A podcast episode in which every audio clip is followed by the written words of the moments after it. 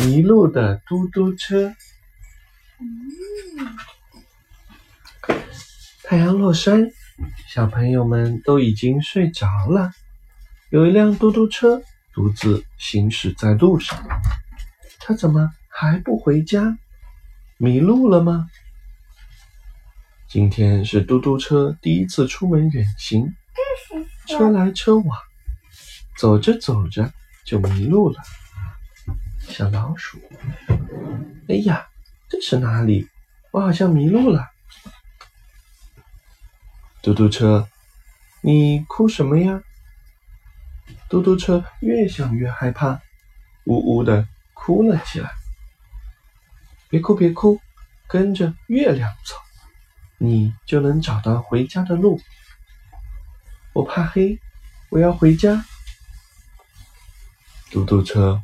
往前走了一小段，又哭了。树上的猫头鹰连忙安慰他：“别哭，别哭，走过那条小溪，没准就能回家。”这是哪里呀？我怕黑，我要回家。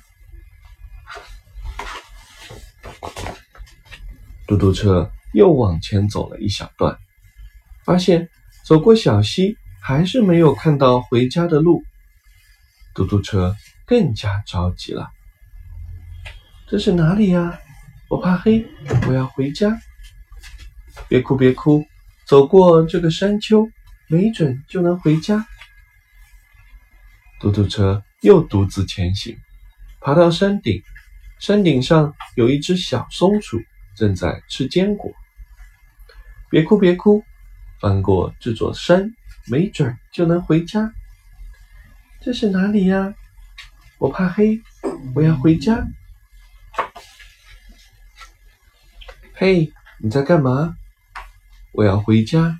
可是我迷路了，他哭了。我陪你找回家的路。